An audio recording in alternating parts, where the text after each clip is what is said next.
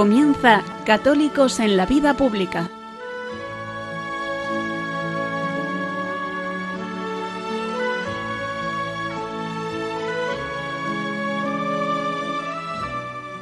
Un espacio dirigido en Radio María por Luis Zayas.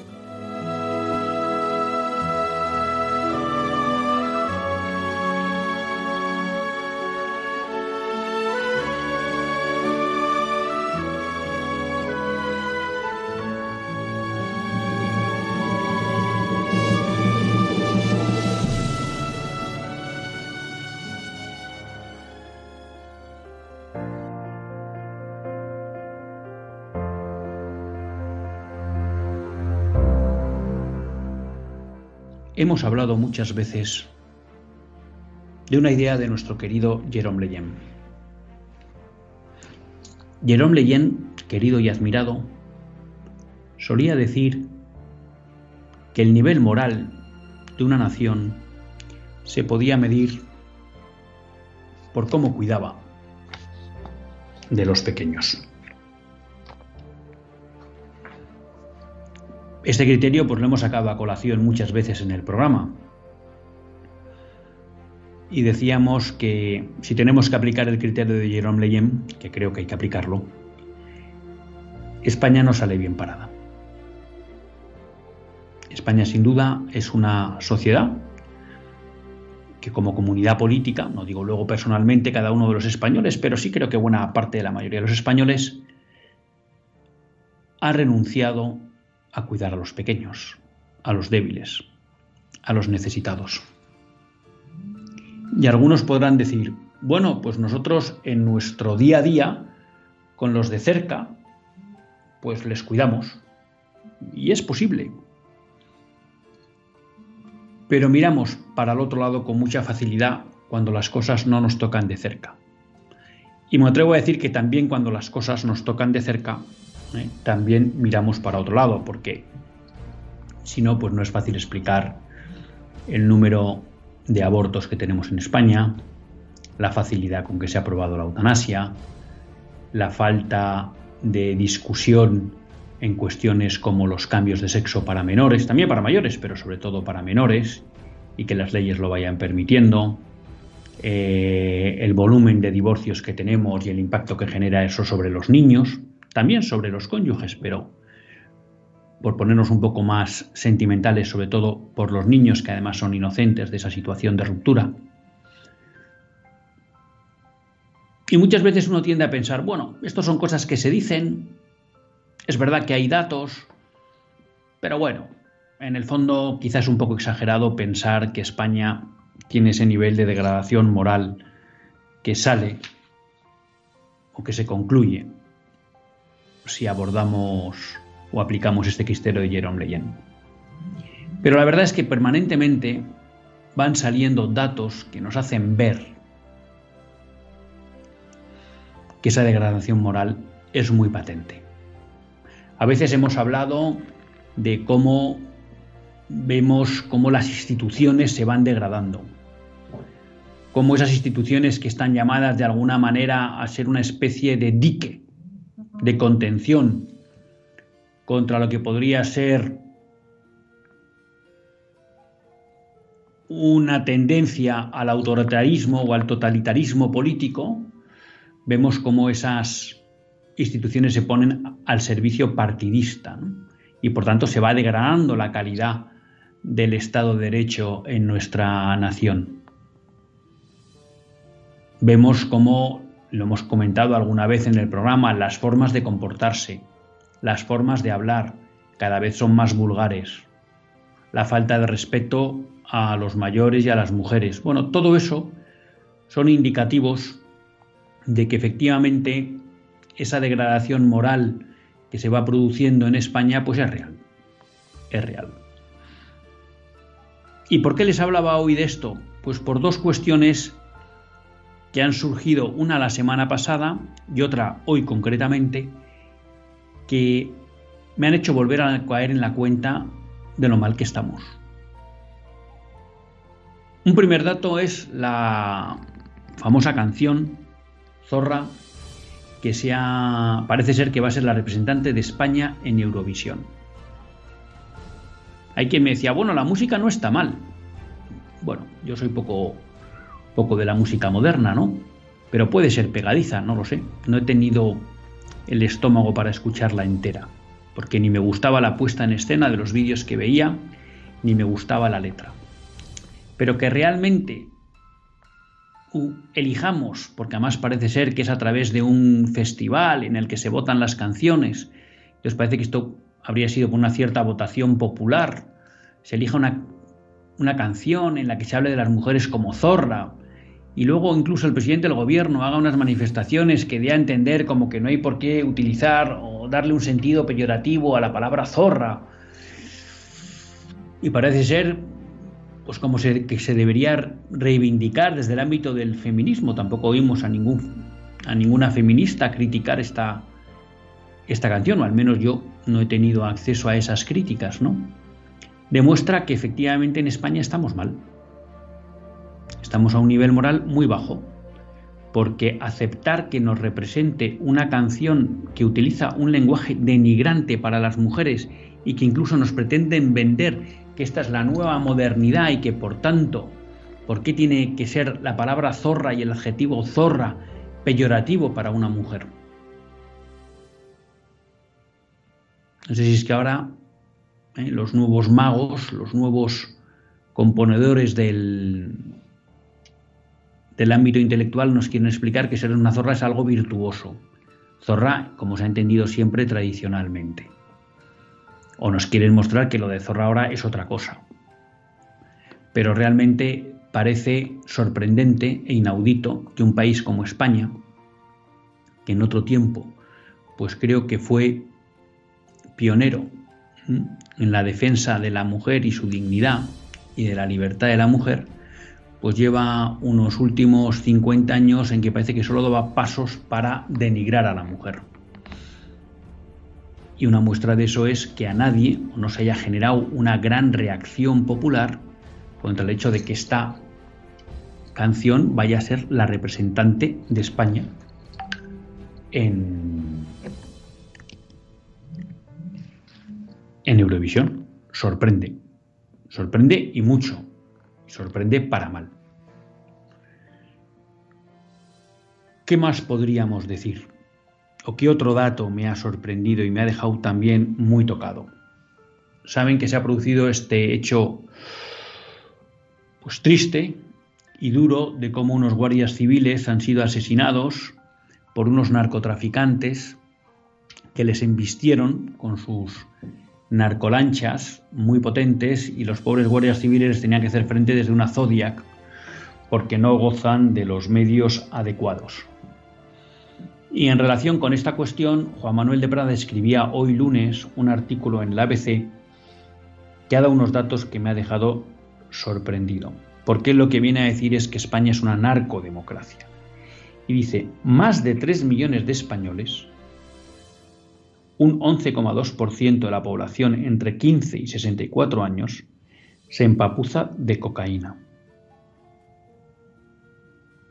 Dice que en el consumo de cannabis somos los reyes indisputados de Europa. Habla, da otro dato, de que en España más de un tercio de la población se droga habitualmente. Hará posible, habrá alguien que me trate de explicar la bondad del consumo de las drogas.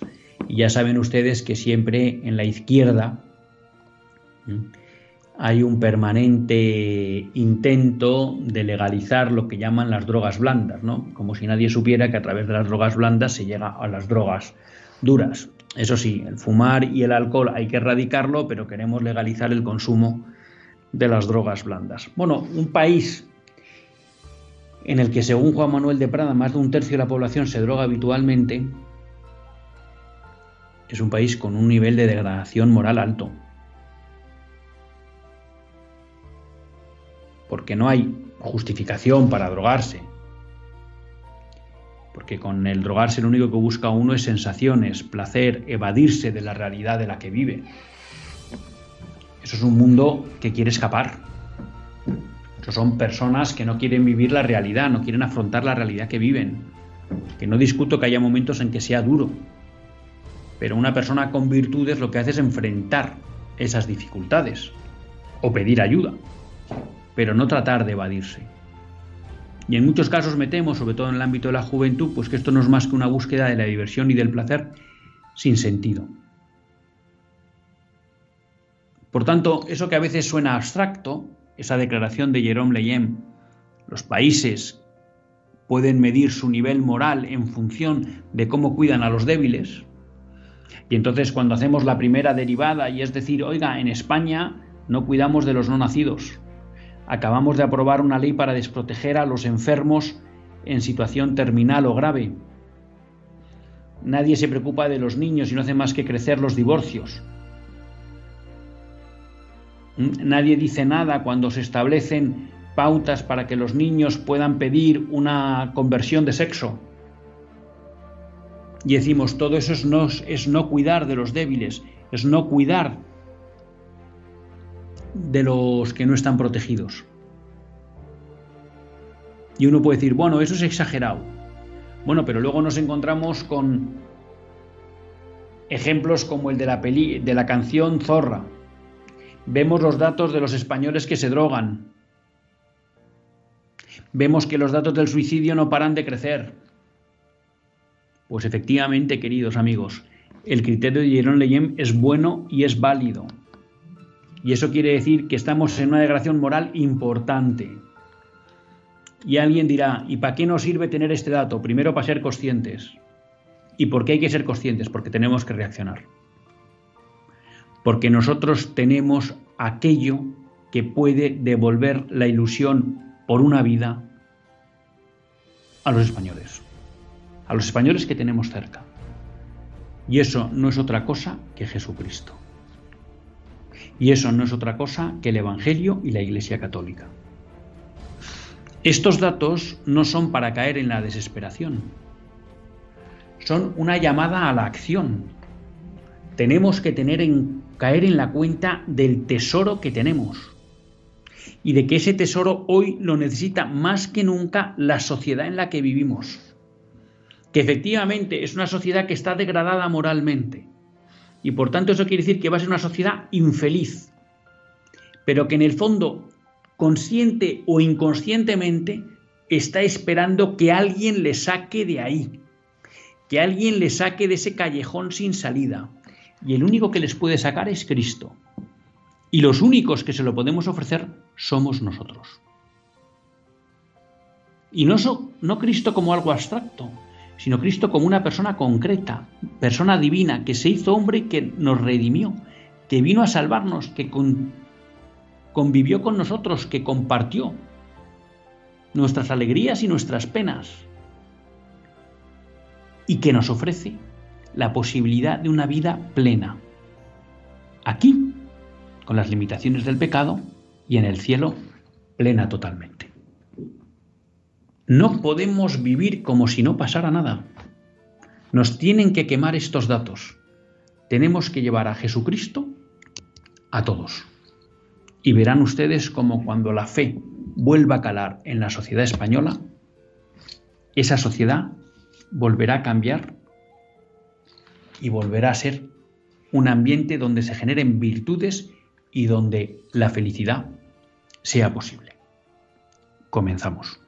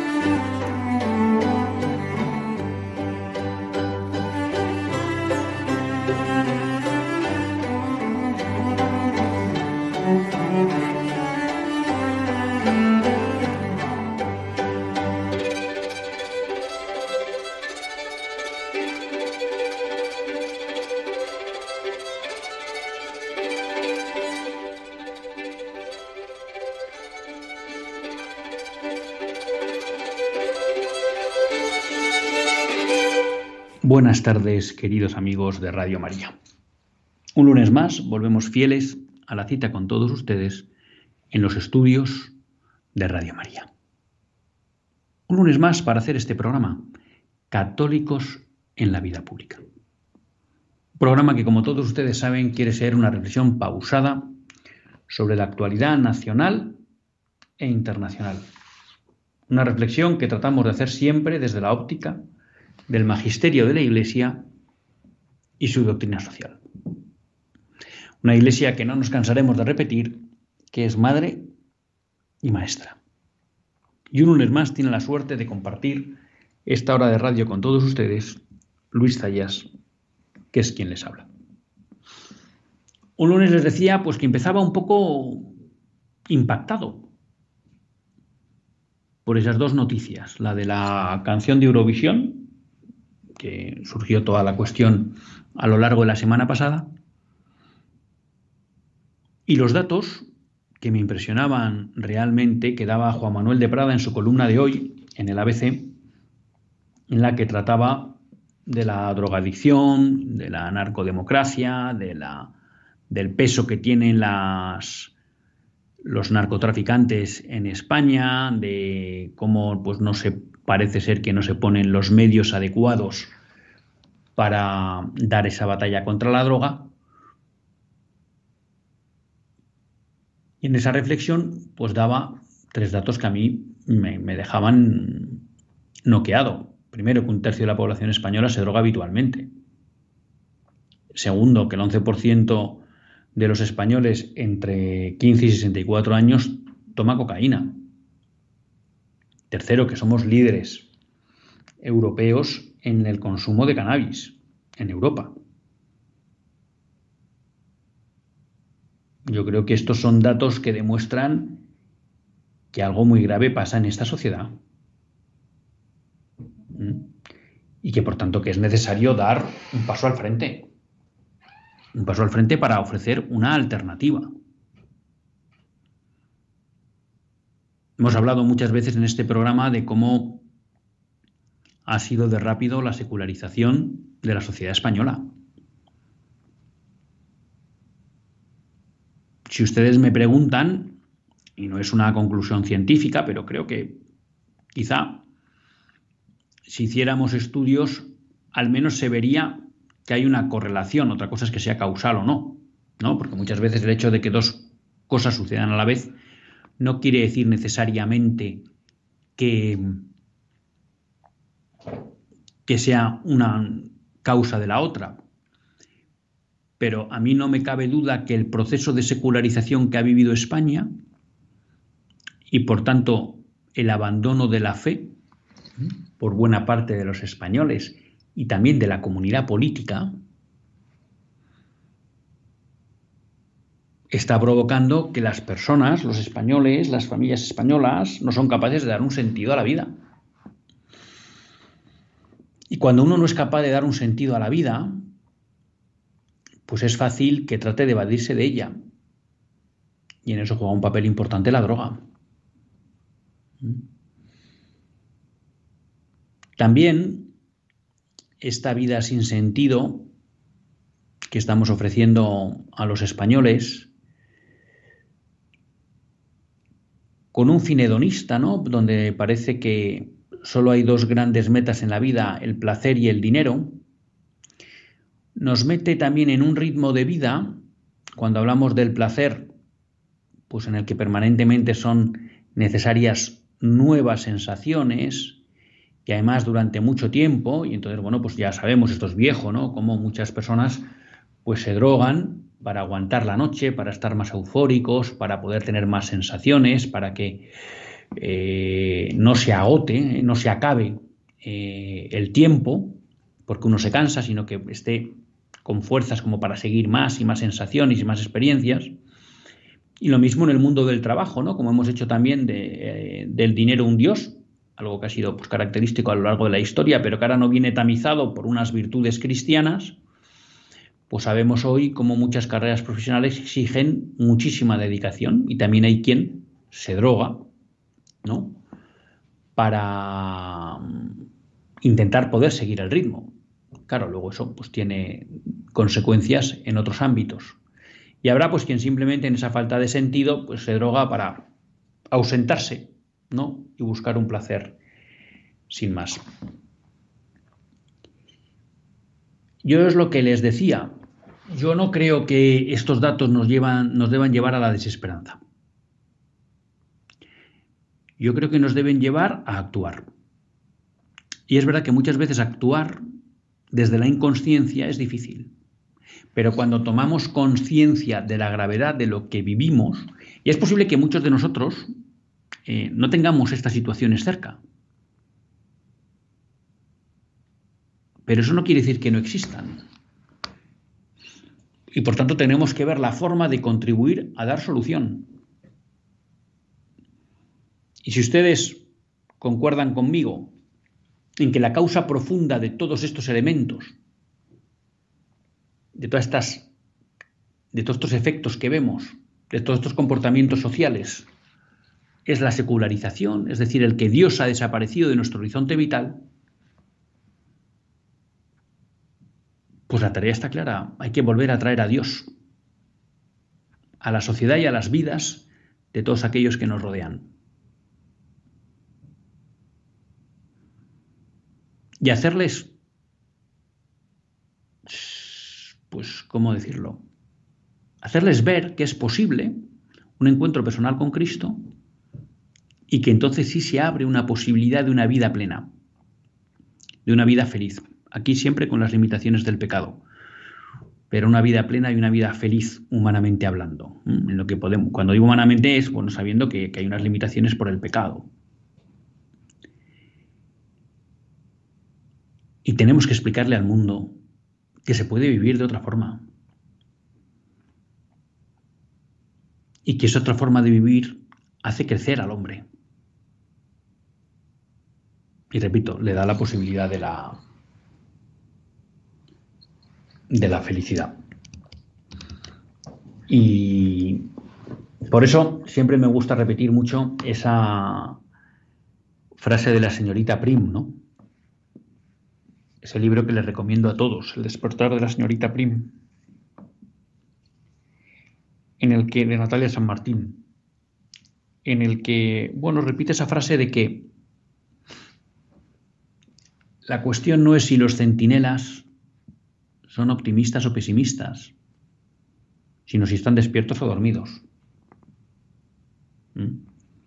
Preocupa poco si un centinela cree que nunca vendrá el enemigo o si está mm, empeñado en que va a venir ya. El problema es que esté despierto para que cuando venga, avise. Pues yo creo que todos estos datos que van saliendo nos tienen que hacer despertar. Nos tienen que hacer despertar y ponernos manos a la obra. Como manos a la sobra están otros que muchas veces, o casi siempre, no buscan el bien. Yo creo que Juan Manuel de Prada plantea una denuncia que es para tener en cuenta, ¿no? Dice, ¿qué le ofrece hoy, en buena medida, la España que hemos construido a la sociedad española? Libertinaje. ¿Mm? Y él encuadra este desarrollo brutal del consumo de drogas en España como fruto de una sociedad en lo que, se, lo que se le ha ofrecido es el libertinaje. Y lo que se ha puesto como meta es el placer y el dinero y en ningún caso la virtud, la perfección y el crecimiento personal.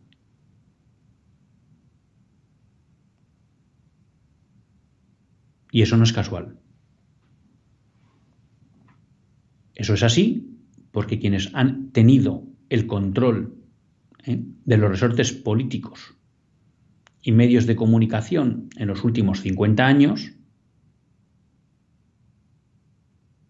han guiado a España por este camino, por esta senda. yo no tengo para olvidar, pues a mí es una reflexión que, que me pareció brillante y que yo comparto. No la viví en primera mano, lo he comentado varias veces en este programa, ¿no? Cuando Pío Moa explica cómo todo el desarrollo de la famosa movida madrileña en los años finales de los 70, principios de los 80, en el fondo no es más que un proceso de degeneración de la juventud española. Que desde entonces continúa. Y creo que cuando uno mira atrás, a su juventud, yo no viví esa movida porque era más pequeño, pero bueno, pues luego, eh, como digo yo, esa ola continuó de otra manera, pero continuó, ¿no? Uno ve cómo se trastocó totalmente la forma de divertirse de los jóvenes en España, porque cuando uno habla con la generación nacida en la posguerra, los 40, 50, la forma de divertirse, ¿eh? hasta la llegada de la democracia, no era así. No invitaba tanto al desenfreno, lo cual no quiere decir que no hubiera desenfrenos. Pero en sí, la forma de divertirse de los jóvenes no invitaba tanto al desenfreno. Al revés, cuando se instituye la movida, la norma común de diversión es el desenfreno. Con eso no digo que todo el mundo esté haciendo barbaridades todos los días, pero invita al desenfreno. Y eso no es casual. Bueno, pues aquí nos toca a nosotros lo mismo que hay unos permanentemente trabajando por transmitir un sentido de la vida triste y mezquino, pues nos toca a nosotros trabajar para contrarrestar eso. Y la suerte que tenemos es que tenemos el gran tesoro a entregar, a ofrecer, que es la posibilidad de una vida plena a través de la vivencia de las virtudes y del encuentro con Cristo.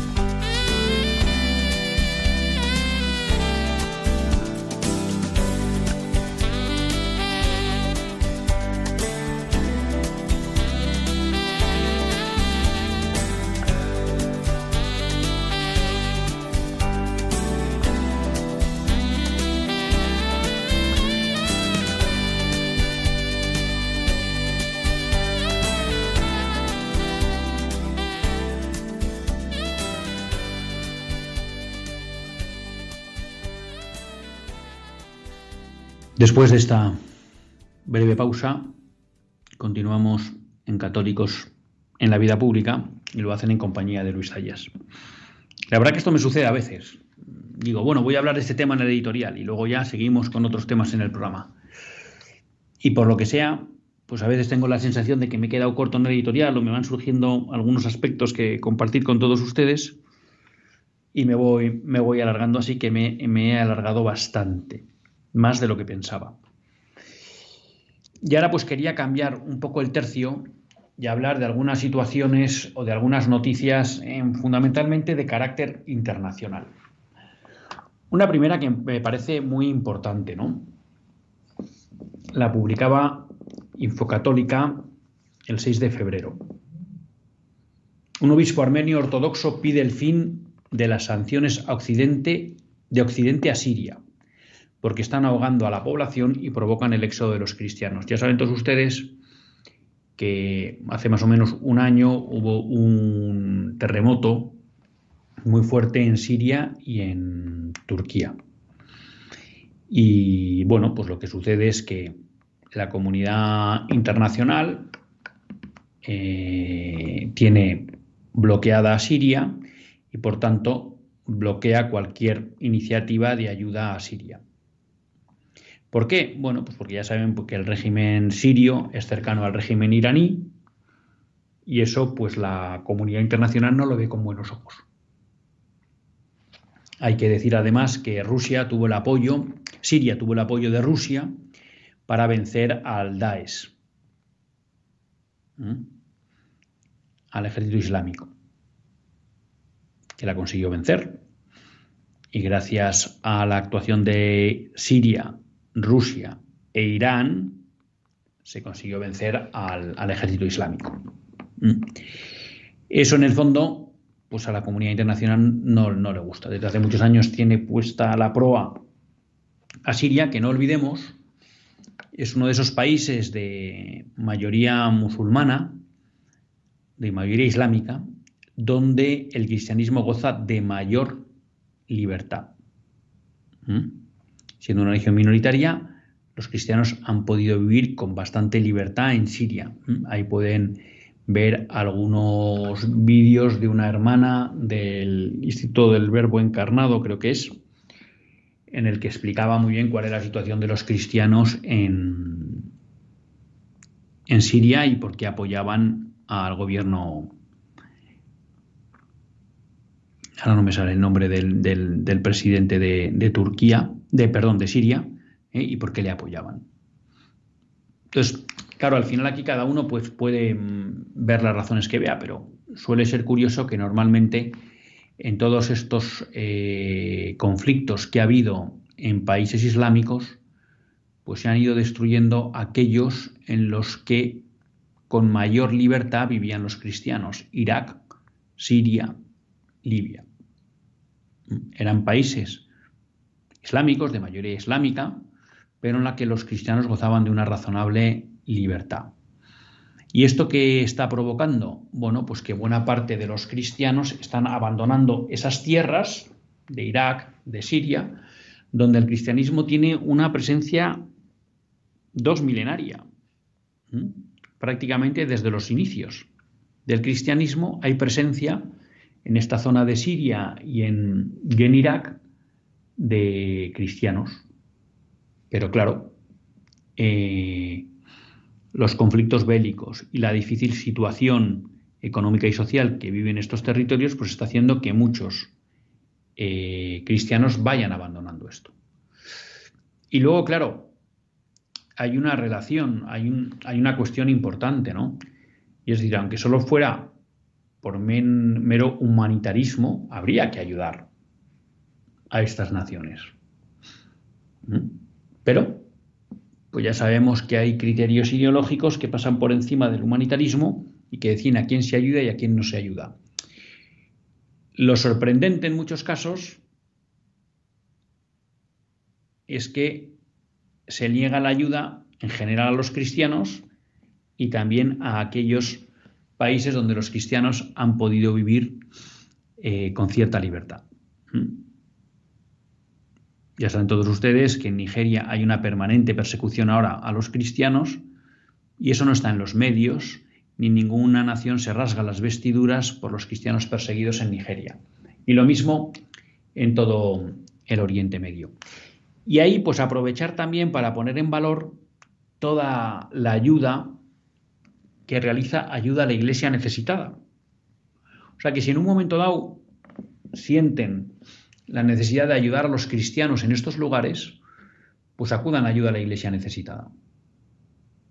Porque es una organización que está a pie de terreno y que efectivamente se vuelca en ayudar en especial a estas comunidades perseguidas de, de cristianos. Por tanto, bueno, pues poner de manifiesto, dar luz a lo que es la situación, dar altavoz a la situación que están viviendo nuestros hermanos cristianos en Oriente Medio. Segundo lugar, eh, contextualizar también la situación que estamos viviendo en, en Europa. Había un artículo muy interesante en Religión en Libertad, lo publicó el pasado 8 de febrero, Pablo Ginés en el que hablaba 12 ataques de gobiernos europeos contra cristianos. Se ha publicado un informe, el informe Family Research, que lo promueve el Family Research Council y que es una asociación cristiana y que, bueno, lo que analiza es qué ataques sufre la libertad religiosa de los cristianos en diferentes ámbitos. Y yo, bueno, voy a hacer una breve recopilación de algunos de los ataques que recoge este informe en Europa, porque me parece que también nos hacen ver la realidad de la situación en la que se está viviendo. ¿no? El primero es en Inglaterra un, un hombre que fue multado por rezar por su hijo muerto cerca de un abortorio. Ya saben ustedes, y luego lo trataremos un poquito más, como uno de los pilares sobre los que se quiere construir el nuevo orden mundial es el aborto. Y cualquier acción que pueda poner en duda la bondad o la legitimidad del aborto es perseguido de forma radical. Y últimamente estamos viendo cómo uno de los grupos que más persecución está sufriendo son aquellos que quieren rezar delante de los abortorios. Luego tenemos el gobierno maltés. Malta, que en principio es una nación católica, digo en principio porque eh, creo que es confesionalmente católica, de hecho no tiene aprobado el aborto, aunque está sufriendo graves presiones para ello, pero parece que para hacerse perdonar, eh, pues en el tema de la ideología de género está cediendo bastante. Y el gobierno maltés lleva a juicio a un ex gay cristiano por contar su testimonio. ¿Mm? Esta Europa paradigma de las libertades, de la libertad de expresión, resulta que no permite que haya quien cuenta cómo abandonó el mundo gay. ¿Mm? En Londres, de nuevo en Inglaterra, Inglaterra está siendo muy virulenta en la persecución de las personas que se manifiestan contra delante de los abortorios, ¿no? Predicador callejero arrestado en Londres por ir con el Salmo 139 cerca de un abortorio. Esto también en Inglaterra, un capellán anglicano es despedido de la escuela pública porque dijo a los alumnos no tenéis por qué aceptar los ideales de los activistas LGTB. ¿Mm? Ha ganado los juicios civiles, pero incluso la propia iglesia anglicana le ha puesto en una lista negra y le impide predicar o ejercer el ministerio sacerdotal anglicano.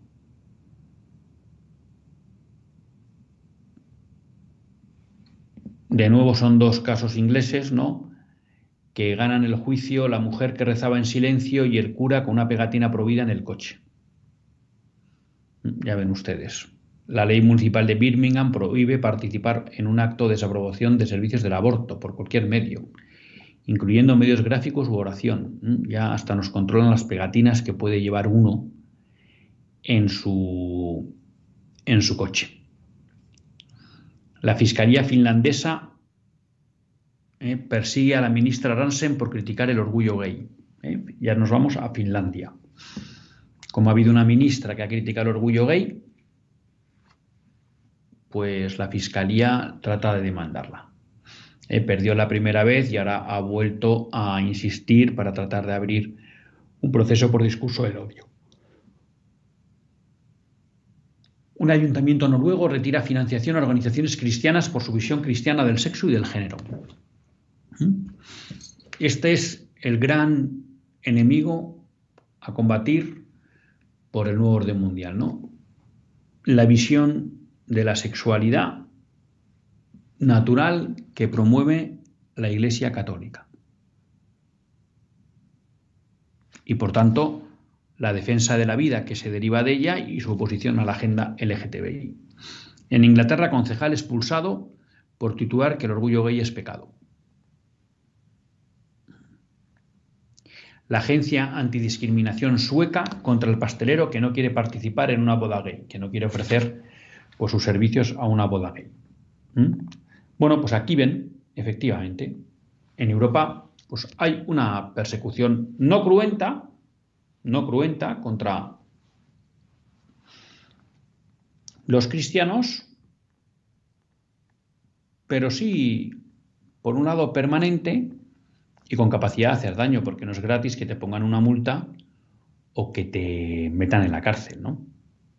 Entonces, bueno, ese es el ámbito en el que trabajamos y del que tenemos que ser conscientes.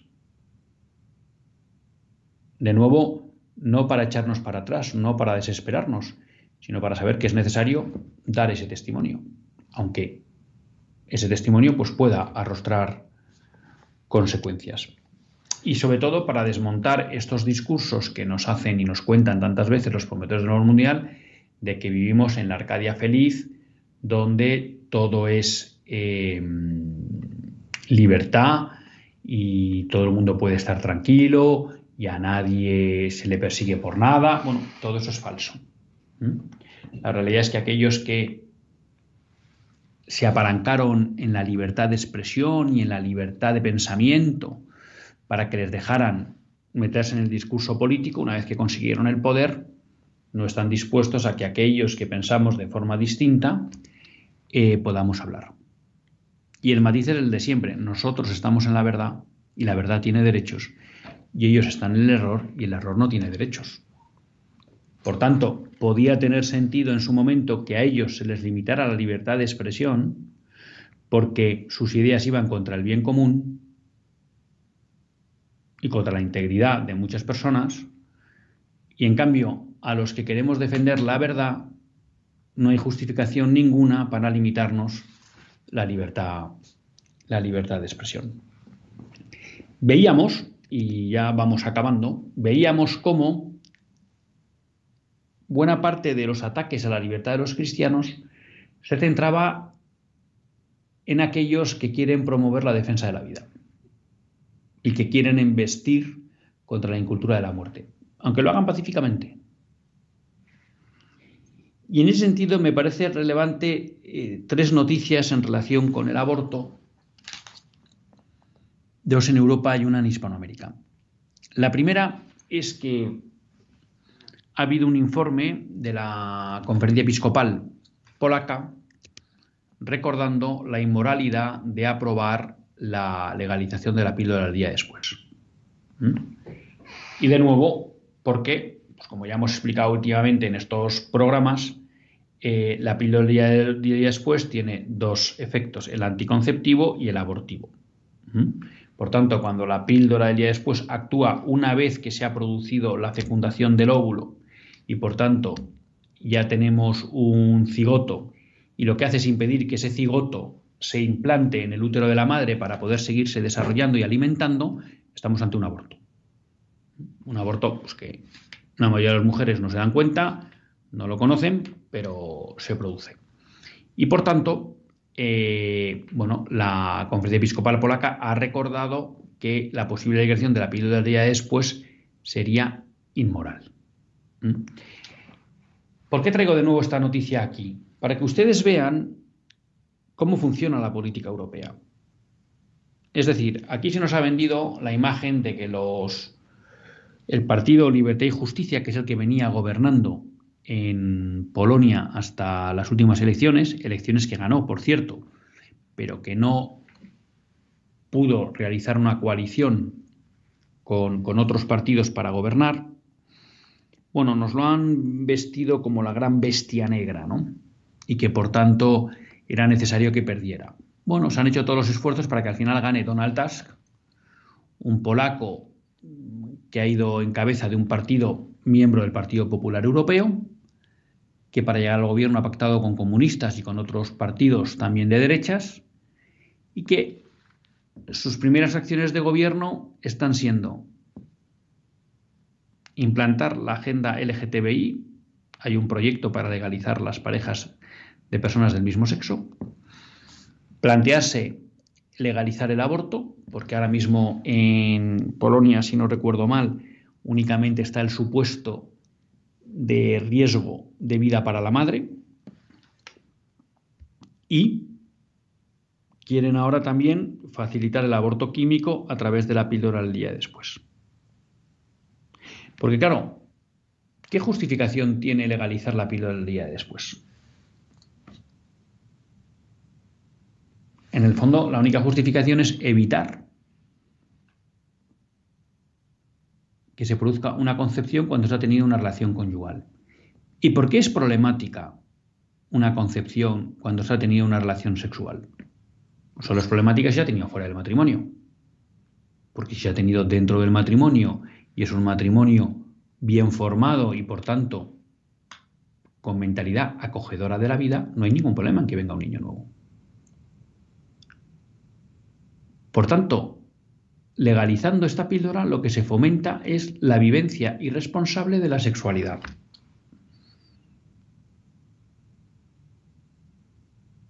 ¿Y con esto qué se provoca? La degradación moral de la sociedad polaca. ¿Le suena con algo de lo que hemos vivido en España en estos últimos 50 años? ¿Mm? Pero también, como digo yo, o sea, poner el énfasis en lo que es la agenda de los partidos dominantes en Europa, como son el Partido Popular Europeo y el Partido Socialista y los Verdes, que es pura incultura de la muerte, pura ideología de género. Esto ha sido lo primero que ha planteado Donald Tusk, legalizar el aborto, legalizar las parejas del mismo sexo, aprobar la, la PDD o plantear la posibilidad. ¿De verdad estos son los problemas cruciales que hay que enfrentar en Polonia? Y la segunda pregunta, ¿estas medidas hacen que Polonia sea una sociedad mejor? Pues ya sabemos que no. Y lo que sorprende es cómo los medios, incluso los medios católicos aquí, nos ponen en un pedestal a Donald Tusk, que es un señor que sin llega contraviene los principios cristianos, los más básicos de la moral cristiana. En segundo, bueno, en Francia, esto creo que no lo habíamos comentado aquí, si me repito me perdonan, pero creo que no lo habíamos comentado, eh, ya se tramitó la primera parte para incluir el, derecho al aborto en la Constitución. La Asamblea Nacional Francesa ya lo aprobó. Y a mí ahí lo que me parece más pues, triste, realmente lo tengo que decir, es la actuación de los supuestos partidos de derechas. ¿Mm? Eh, los golistas, que serían el equivalente al Partido Popular, aproximadamente, ahora les hablo de memoria porque se me ha ido la noticia, aproximadamente un 50% votaron a favor y un 15% se abstuvieron y solo pues como un 20, 30% votaron en contra de sus diputados.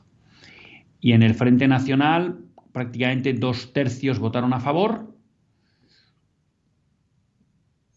como un 15% se abstuvo y un 15% en contra. ¿Mm? Por tanto, vemos de nuevo que lo que es la supuesta llamada derecha política no es de verdad oposición a las ideologías que tratan de imponer el nuevo orden mundial. Y de nuevo creo que cada vez se ve con mayor claridad eso que ha planteado muchas veces Monseñor Munilla, y es que ahora el eje no es izquierda o derecha, porque mucha derecha piensa lo que la izquierda en cuestiones antropológicas, culturales y morales, sino que es creyente o no creyente. Y yo me atrevo a decir más, creo que el verdadero eje es católico, no católico. Eso es lo que define hoy de verdad las posiciones en el ámbito de la batalla cultural.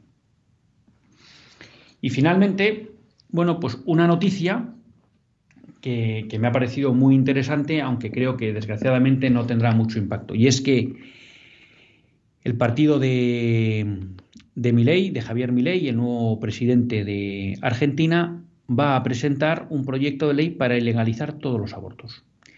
Ya saben ustedes que en, en el 14 de enero de 2021 se aprobó el aborto en Argentina. Desde entonces creo que han sido asesinados unos 50.000 niños. Les hablo de memoria ahora mismo. Y bueno, pues durante su campaña, Milei dijo claramente que era contrario al aborto y me parece que este paso es muy importante. Es verdad que como no tiene mayoría en las cámaras legislativas, posiblemente el proyecto no va a salir adelante. Pero a mí me parece muy importante, y eso la experiencia estadounidense es clara, de que no hay que dar por hecho las leyes que nos han impuesto y hay que estar permanentemente en un intento de derogarlas. Y que mi ley presente esta ley nos recuerda que se aprobó una ley injusta que es necesario derogarla que ahora no se puede porque la mayoría o otros partidos que están en coalición, sobre todo va a tener la clave el partido de Macri, que fue el primero, dicen que por eh, imposición del Fondo Monetario Internacional que intentó legalizar el aborto. Gracias a Dios él no pudo, pero luego Alberto Fernández sí lo hizo. Eh, Macri, que supuestamente pues, está fuera del peronismo, es oposición al peronismo, pero nos hizo ese regalito de intentar, fue el que abrió el debate de la legalización del aborto y en un primer intento que fracasó, bueno, pues es posible que el partido de Macri no dé su apoyo al partido de Milei y por tanto esto no pueda salir adelante. Pero me parece muy buena noticia eh, que Javier Milei no quiera asumir la agenda abortista y que por tanto vaya a tratar dictando pasos para mantener viva esa lucha contra la agenda abortista. No nos queda tiempo para más. Les disculpo porque hoy pues no, no, he dejado tiempo para las llamadas que tanto, que tanto me gustan. Espero el próximo lunes y poder dar paso a todos ustedes. Nos despedimos hasta el próximo lunes, si Dios quiere. Que Dios les bendiga.